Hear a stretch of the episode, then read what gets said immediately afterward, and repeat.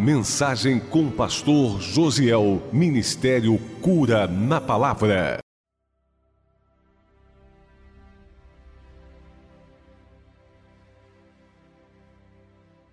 Quem achou o Salmo 139 diz amém.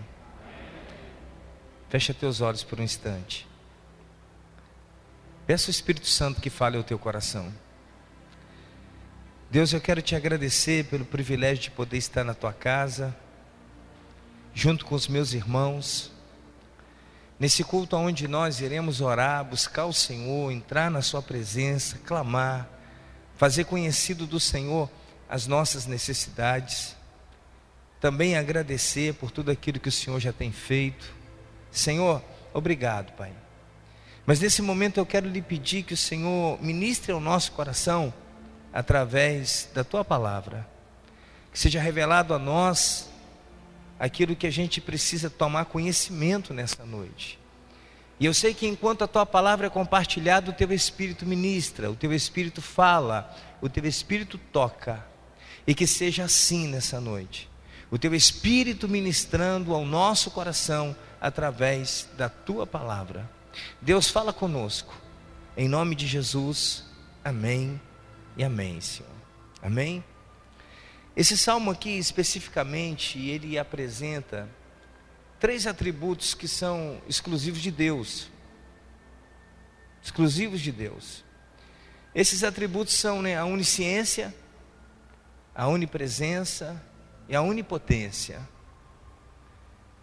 Que os seus significados são estes: a onisciência é a capacidade de saber tudo, saber de tudo, ter o conhecimento de tudo.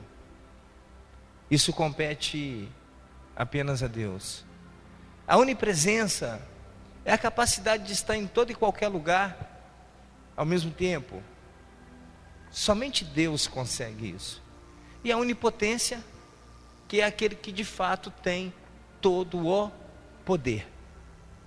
Aquele que de fato pode todas as coisas. E a gente encontra neste salmo estes atributos de Deus. Sabe, e hoje Deus ministrando ao meu coração, né? O assunto que a gente vai conversar aqui, ele é muito simples, mas ao mesmo tempo ele é muito sério. Apesar de tratar em muitos momentos aqui de coisas que é do seu conhecimento, eu gostaria que você desse muita atenção, né? Porque eu sei que não é difícil para qualquer pessoa que vai a uma igreja, que aproxima de Deus, entenda que Ele é tudo isso. Quando fala Deus, a gente pensa naquele ser que é tudo isso e mais alguma coisa. Mas tem uma coisa muito interessante nesse salmo que me chamou a atenção. Mas até a gente chegar lá, primeiro a gente vai aqui no passo a passo, né? Vendo o salmista Davi compartilhando conosco esses atributos de Deus. E começa no verso 1 assim, ó: Senhor, tu me sondas e me conheces. Sabes quando me assento e quando me levanto. De longe penetras os meus pensamentos, esquadrinhas o meu andar e o meu deitar, e conheces todos os meus caminhos. Ainda a palavra me não chegou à língua, e tu, Senhor, já a conheces toda. Tu me cercas por trás e por diante, e sobre mim pões a mão. Irmãos, com esses versículos aqui, o que Davi está querendo mostrar para nós é a onisciência de Deus, né? a capacidade de saber tudo. E eu comecei a pensar em relação ao homem, a capacidade da onisciência do homem também, ou da ciência do homem. E como que o homem tem evoluído, crescido, avançado através da ciência. O homem pesquisa tudo. O homem investiga tudo. Né? Ele estuda os minerais, ele estuda os vegetais, ele estuda o, o, o animal, até o universo. Busca-se forma até de habitar outro planeta. E, segundo alguns cientistas, eles defendem categoricamente que Marte é habitável. O único problema de Marte é que é muito frio. Aí teve um cientista que disse assim: não tem problema. uma habilidade que nós temos é de aquecer o planeta. A gente vai para lá, esquenta aquele lugar rapidinho. É só poluir. Amém? É só poluir. Então, o homem avança a cada dia. O homem, sabe, vai descobrindo coisas a cada dia.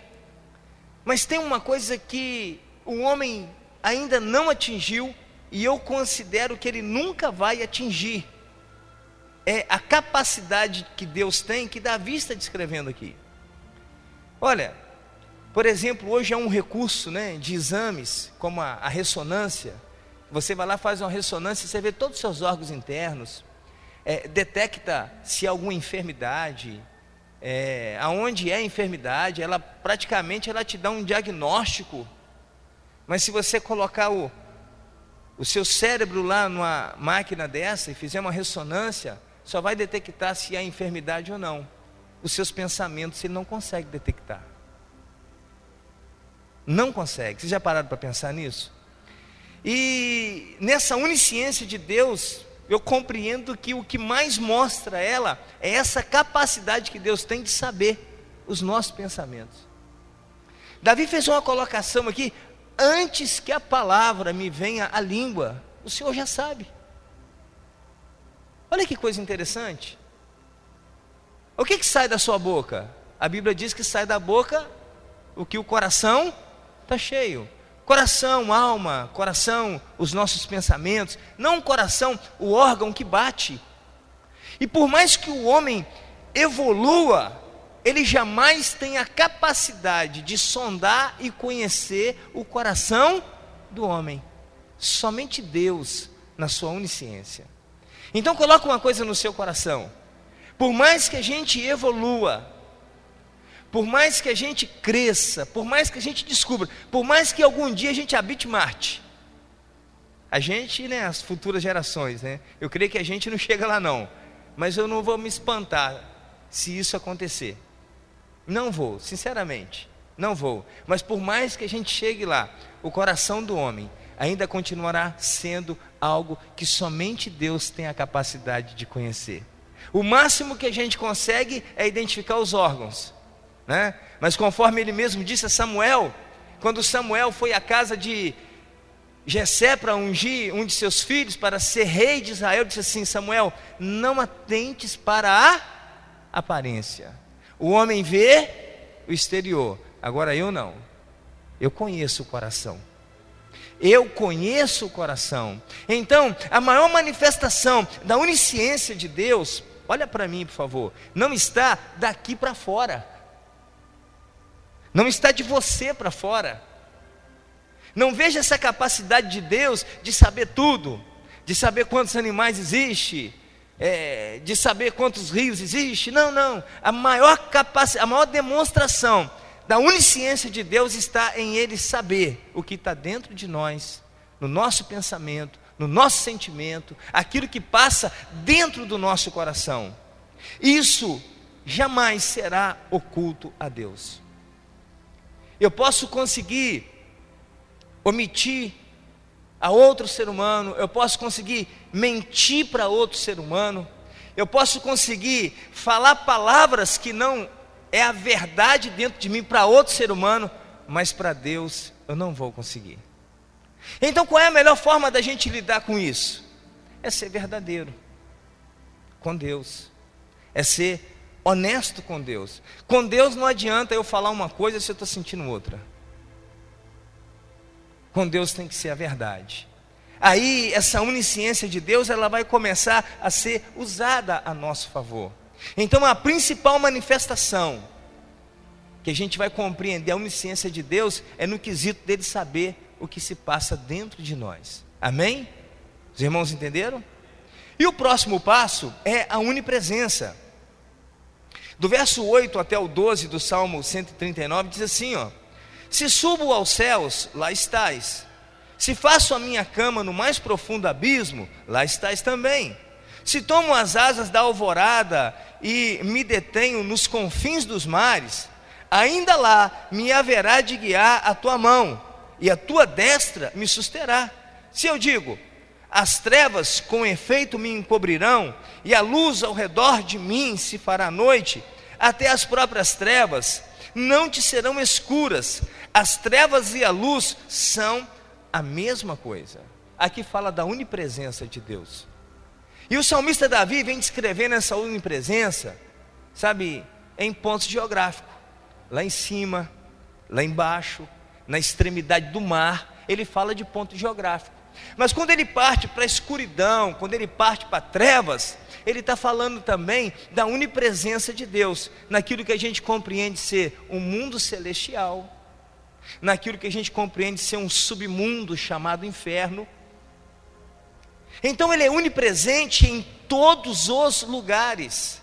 Quando ele fala de trevas, sabe, é daquele momento nosso que a gente está deprimido, que a gente está para baixo, e que parece que Deus não se faz presente, então fala de um lugar emocional também. Então a presença de Deus, ela está em todo e qualquer lugar.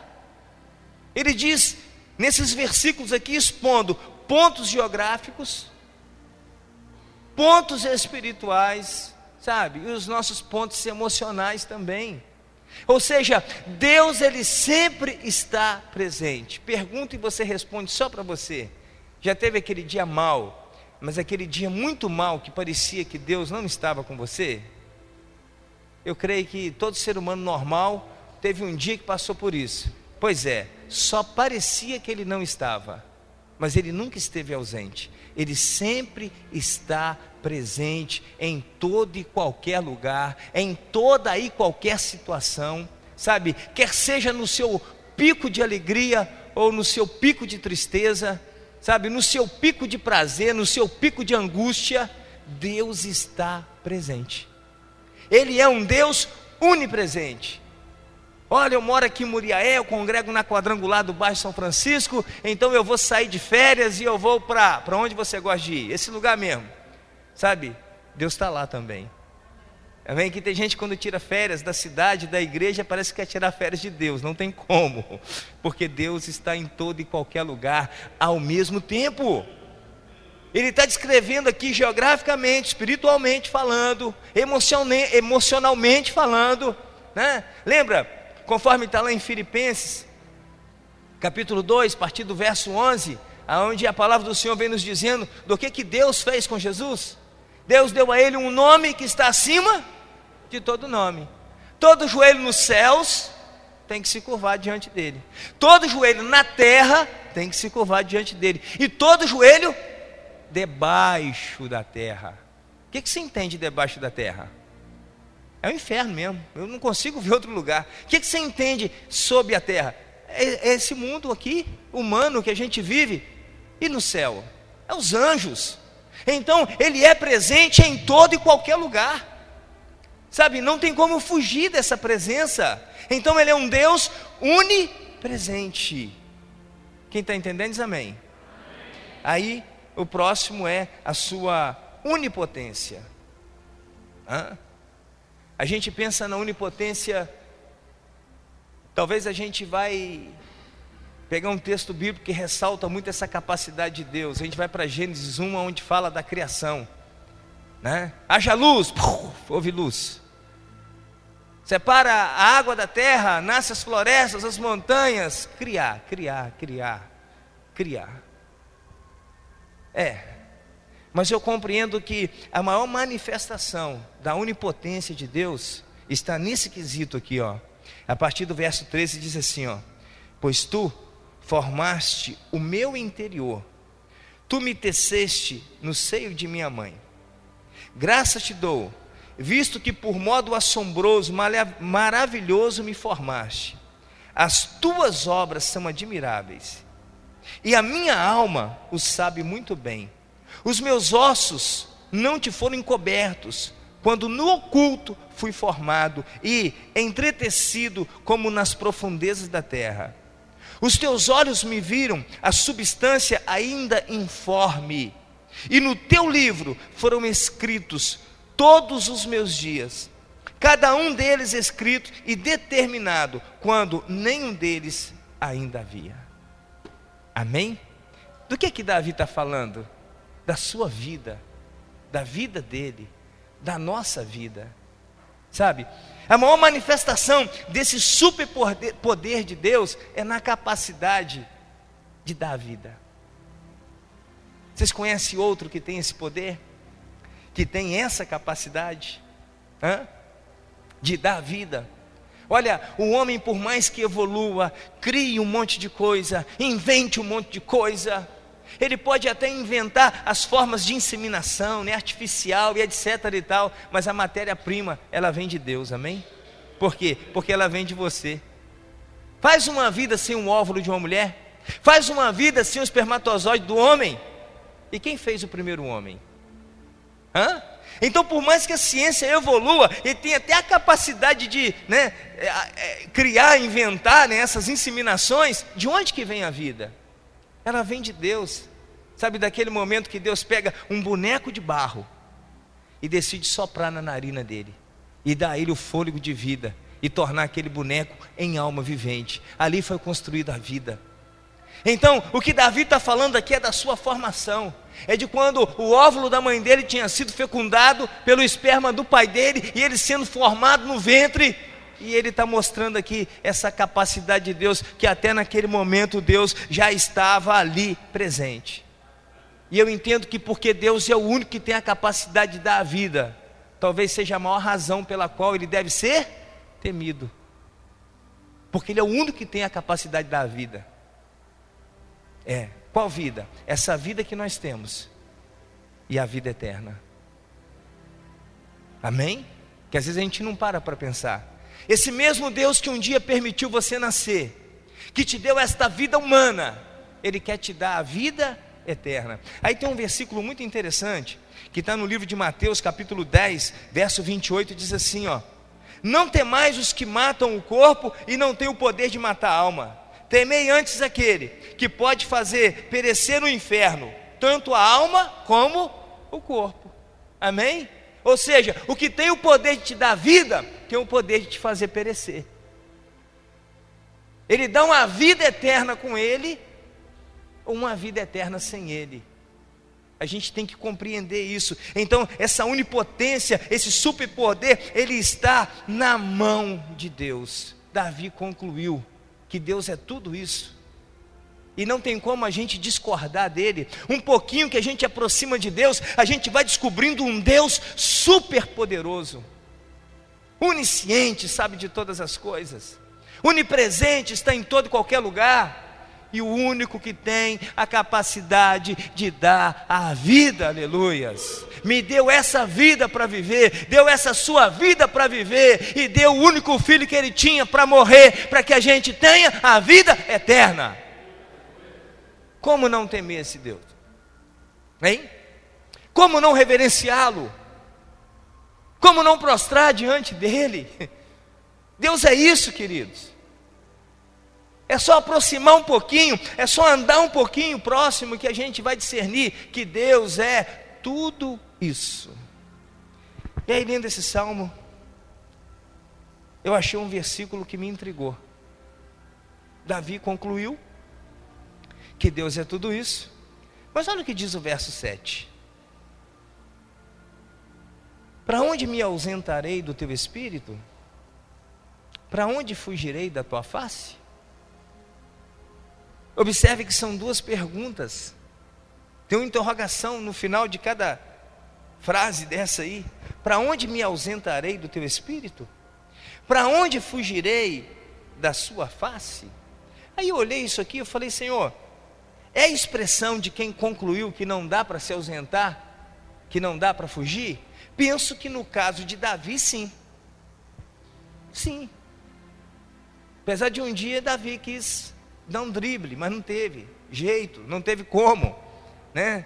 Quem conhece um pouco da história de Davi lembra do caso dele com Batseba, Urias e etc. Ele quis contornar, né? Vai que Deus não viu, né? Vai que Deus não está enxergando e nessa tentativa de contornar ele complica. Mas eu falei, isso aqui é uma afirmação de quem concluiu? Ou tem pessoas que questionam isso aqui pensando que há essa possibilidade? Irmãos, há possibilidade de fugir? Então, essa esse questionamento aqui, sabe, ele pode estar no coração de alguma pessoa que considera isso uma tarefa possível. Tem gente que pensa que dá para fugir de Deus. Tem gente que pensa que dá para esconder de Deus, mas eu lamento, não dá. Não dá para fugir desse Deus, não dá para se esconder desse Deus. Mas mesmo assim, eu sei que há pessoas que pensam que dá para fugir. E algumas pessoas fugiram é, num alto engano, pensando que não estava fugindo. E eu fiquei pensando, o que, que levaria né, alguma pessoa a, a, a querer fugir de Deus, a querer afastar-se de Deus? Aí uma coisa que Deus falou no meu coração é a incapacidade de ser aquilo que queríamos ser. Sabe, se Deus falar com você, toma posse. Se tem uma coisa que eu considero é que todo aquele que aproxima de Jesus, que o conhece, né, que aproxima de Deus e o conhece e vê essa pessoa soberana como Ele é, não soberana porque faz uso de todo o seu poder, de toda a sua autoridade para fazer mal, mas porque Ele faz uso de todo esse poder, de toda essa autoridade para amar. E aí tudo que a gente quer é o que? É corresponder à altura, não é? Hein? A gente quer dar o que? O melhor de nós. A gente quer ser o melhor. E aí, às vezes, a gente vai e tropeça nesse querer ser. E quando a gente tropeça, a vontade que dá é de fugir, de se ausentar, de se esconder. Quem que passou por isso? Pedro. Pedro. Quando Jesus está contando ali a história que ele iria morrer, ia ser preso, Pedro vai diz: Senhor, quando Jesus fala, né? Vocês dispersarão, me abandonarão. Falo, não, eu não. Ainda que todos esses aqui abandonem o Senhor, olha, eu estou contigo até o final. Aí Jesus olhou para ele e falou: Pedro, olha a onisciência. O inocente, hoje mesmo, antes que o galo cante, três vezes tu me negarás. Amém? O que, que aconteceu quando Jesus é preso. De repente Pedro é interrogado, você é um deles? Não, não sou. E sai daquele aglomerado de pessoas. Chega lá na frente, você é um deles? Não, não sou. Numa das vezes a palavra de Deus diz que Pedro espraguejou. O que, que Pedro estava querendo fazer? Fugir. Depois desse episódio, ele chorou amargamente. Depois desse episódio, Pedro está voltando para a pesca. Mas preste atenção: o que, que Jesus mesmo falou na sua onisciência? Antes que o galo cante, três vezes, tu me negarás. Guarda aí um pouquinho. Um outro que tentou fugir. Judas. Só que Judas tentou fugir da pior maneira possível, irmãos. Sabe, vocês acham que quando Judas suicidou, foi por quê? Porque ele estava feliz? Consigo mesmo, concluí a minha tarefa, cheguei ao final na minha missão. Não, ele não super, suportou a pressão de ter negado Jesus. Ele não teve prazer naquilo, não. E quando ele vai pedir ajuda, ele é colocado, sabe, abaixo. Que temos contigo, isso é um problema seu. E aí, Judas, na intenção de fugir de tudo aquilo, e talvez até de fugir de Deus, o que, que ele faz? Comete um suicídio. Oh, irmãos, tem gente que não está cometendo suicídio no sentido literal da palavra, mas porque fracassou, porque falhou, se sente indigno e diz assim: não vou mais na igreja, não oro mais, não canto mais louvores, não dou um glória a Deus, não dou um aleluia, por quê? Porque eu não consegui ser aquilo que eu disse que seria. Amém? Só que olha a onisciência do Senhor quando ele diz para Pedro: Hoje mesmo, Pedro, tu me negarás. E lá na frente, quem está indo atrás de Pedro? O próprio Jesus. Aí eu pensei comigo: por que não usar essa onisciência do Senhor a nosso favor? Sabe o que eu vou falar aqui?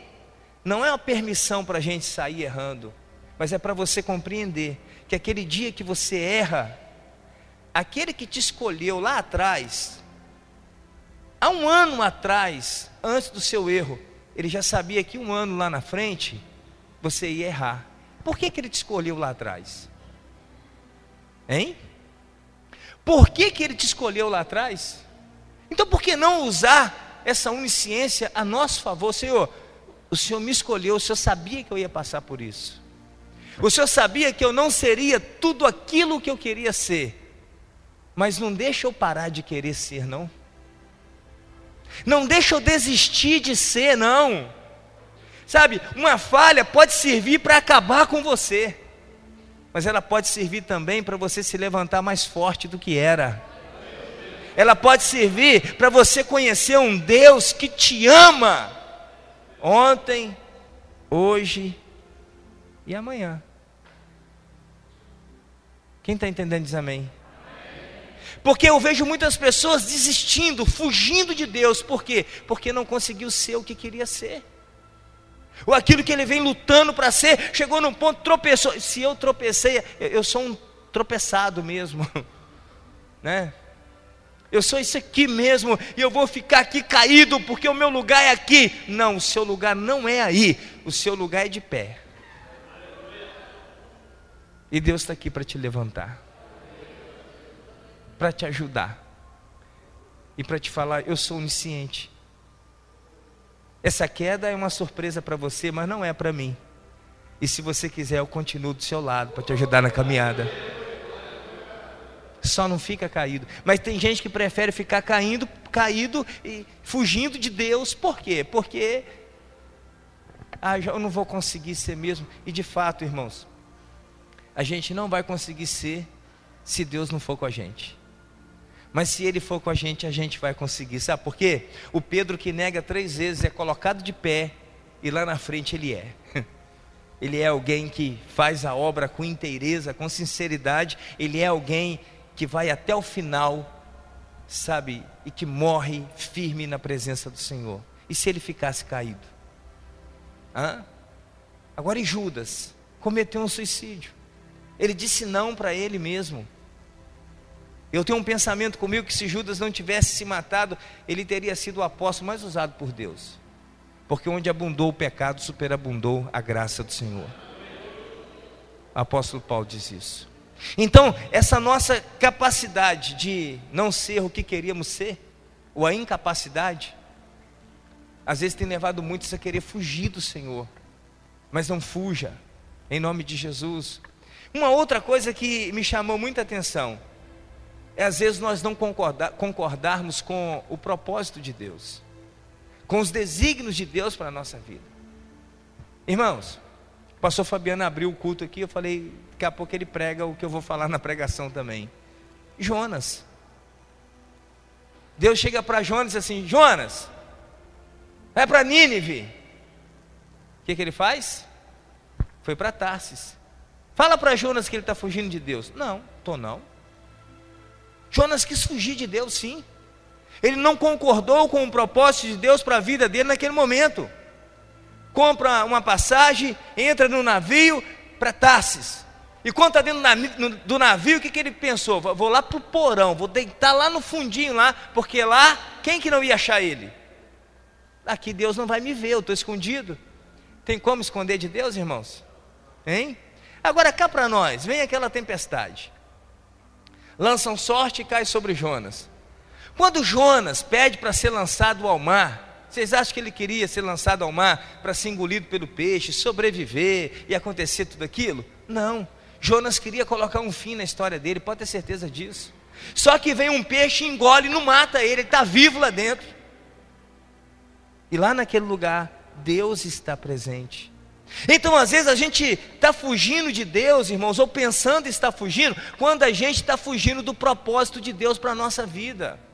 Deus tem um propósito para você, e não tem para onde correr, e o melhor que a gente pode fazer é descobrir logo qual é a boa e perfeita vontade de Deus para a nossa vida e andar nesse caminho. Porque todas as vezes que eu tentar me apartar do propósito de Deus, vai dar errado. O não concordar com o propósito de Deus é uma fuga de Deus. E Jonas passou por isso aqui na pele. Né? Tem uma tradução da Bíblia a Almeida Revista e Corrigida, lá em Atos 9, 5, no final do versículo, o Senhor Jesus diz assim para Paulo: Duro é para ti recalcitrar contra os aguilhões. Duro é para ti fazer isso. Recalcitrar é o mesmo que se rebelar, é o mesmo que lutar contra. É Deus te mandar para lá, você vir para cá. Eu quero os aguilhões. Os aguilhões é um objeto feito de metal ou às vezes de prata que prendia o boi na carroça e levava o boi a puxar a carroça. E todas as vezes que o boi queria ir contra aquele aguilhão, fisgava ele. É um ferrão fixo ali que Irmãos, não dá para recalcitrar contra os aguilhões. Não dá para se rebelar contra o propósito do Senhor. Não dá. Porque fugir do propósito é a gente pensar que está fugindo de Deus. Vai dar errado. Vai dar errado. Até que a gente entende. Seja feita a tua vontade, assim na terra como nos céus. Seja feita a tua vontade, Pai Sabe? Porque quando a gente vai para o centro da vontade do Senhor, irmãos, aleluias, aleluias, aí a gente vive a presença de Deus a nosso favor. Não a presença de Deus como uma tempestade, não a presença de Deus como um peixe que nos engole, mas a presença de Deus, sabe, nos abençoando. E aí a gente vai viver os atributos de Deus a nosso favor. Como eu poderia fugir? Como eu poderia me ausentar? Não tem como, mas às vezes a pessoa pensa que tem como. Aí eu pergunto: o Judas que se matou, ele conseguiu fugir da presença do Senhor? Não. Não tem como. Não, não vou dizer aonde ele está. Não cabe a nós. Não é dado ao homem a capacidade de fazer esse julgamento mas ele entrou para a eternidade. E quem está lá na eternidade, irmãos? O Senhor está lá. Da mesma forma que ele está aqui nessa noite. Então, se a gente começar a usar esses atributos de Deus a nosso favor, o resultado final sempre será melhor. Então, qual é a melhor coisa a se fazer? Aí, Davi conclui o Salmo 139 da seguinte maneira: os dois últimos versículos. Sonda-me, ó Deus, e conhece o meu coração. Prova-me e conhece os meus pensamentos. E vê se há em mim algum caminho mau e guia-me pelo caminho eterno. O que, que Davi está fazendo? Pedindo ajuda. Não tem como ausentar do teu espírito. Senhor, não tem como fugir da sua face. Então, se tem alguma coisa em mim que pode me empurrar para longe da tua presença, por favor, me mostra. Limpa meu coração e me conduz na sua presença. É sábio fazer isso. Do que a gente ficar lutando, guerreando contra a vontade de Deus. Sabe? A gente querer, né, de alguma maneira fugir da face da presença de Deus, ou porque somos fracos, ou porque não estamos aceitando o propósito de Deus, aceitando a vontade de Deus para aquele momento, por razões assim. A melhor coisa que a gente pode fazer é entrar na presença do Senhor e pedir ajuda ao Senhor para que a gente continue firme na presença do Senhor. Sabe por quê?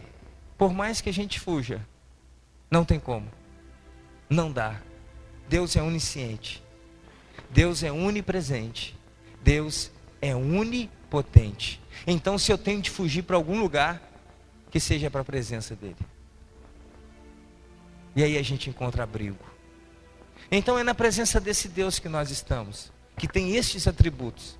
Não deixe uma fraqueza sua, uma deficiência sua, uma falta de entendimento seu, fazer você pensar que dá para afastar-se da presença desse Deus, porque não dá. Mas ao contrário, vamos usar isso a nosso favor? Hã? Sabe naquele dia que você está na prova? Sabe aquele dia que você está naquela luta que parece que Deus te abandonou, traga a sua memória, Deus está presente aqui. E não está presente para te condenar, não está presente para te humilhar, Ele está presente para te ajudar a vencer esse dia mal. Sabe? Lembra do Deus onipotente que tem o poder de dar vida. Hã? Tem dia que parece que a gente está morto, irmãos. A gente precisa de um fôlego novo. E a melhor coisa que pode acontecer é Deus soprar mais uma vez sobre nossa vida. Ele, ó, acorda. Hã? Sai desse lugar, aleluia, ele tem o poder de fazer isso. E a onisciência, A onisciência é para aquele dia que você falhou, aí você vai olhar, mas é surpresa para mim, mas não é para o Senhor, então me ajuda. Porque se o Senhor me escolheu ontem, aleluias, eu não deixei de ser escolhido hoje, mas eu quero é estar de pé na Sua presença, Senhor. Eu quero é estar firme. Então esses atributos, eles podem sim ser usados a nosso favor, não para que a gente queira fugir deles. Amém? E aí eu quero te convidar nesse momento, a gente vai orar, a gente vai falar com Deus, tá? Você que quer pode sair do seu lugar, ajoelhar aqui na frente, como a gente tem feito esses dias. Mas é um momento de buscar um renovo, de buscar a presença de Deus. É um momento de buscar a unção do Senhor sobre a nossa vida. Sabe? É momento de buscar esses atributos de Deus a nosso favor. Oh, Deus que sabe de tudo. Deus que conhece meu coração. Deus que conhece meu pensamento. Deus que sabe das palavras antes mesmo delas saírem da minha boca. Oh Senhor amado, Senhor amado, o Senhor que está presente em todo e qualquer lugar aleluia, até naqueles episódios da minha vida que parece que eu estava sozinho, mas só parece. E talvez tenha alguém que nessa noite pensando que está sozinho, só parece que você está sozinho, você não está só. Deus onipotente, Deus que tem o poder de dar vida, Deus que tem o poder de soprar o fôlego de vida. Se tem alguém aqui no nosso meio, aleluias, que está vivo, mas se sentindo morto, em áreas de sua vida, talvez sentimental, emocional, a vida espiritual, ou até mesmo na sua vida física, com alguma enfermidade, tu tens o poder de soprar nesse momento, de soprar cura, de soprar a libertação, de soprar o renovo, de soprar a unção do Senhor sobre nossas vidas e nos renovar aqui nessa noite e nos fortalecer aqui nessa noite e nos motivar a continuar firme na tua presença, Senhor. Toma cada um aqui em tuas mãos, opera, meu Deus, com a força do teu poder, abre o céu sobre esse lugar nessa noite e derrama a tua unção sobre nossa vida, fortaleça-nos com a força força do teu poder, fortaleça-nos na autoridade do teu Espírito Santo, fortaleça-nos, ó oh Deus, em o nome de Jesus Cristo. Entra na nossa causa, entra na nossa vida, entra na nossa família, entra no nosso local de trabalho, Senhor, e opera, Deus, em nosso favor, ó Pai. Nós precisamos da tua intervenção, Senhor da tua manifestação de poder. Nós precisamos do teu cuidado sobre nós, ó Pai, em o um nome de Jesus Cristo. Vem, Espírito Santo, vem, Espírito Santo, e dá testemunho da tua presença e do teu poder aqui no nosso meio, fazendo milagre, operando cura, operando libertação, operando transformação. Espírito Santo, Espírito Santo, faça a tua obra em nosso meio, Senhor.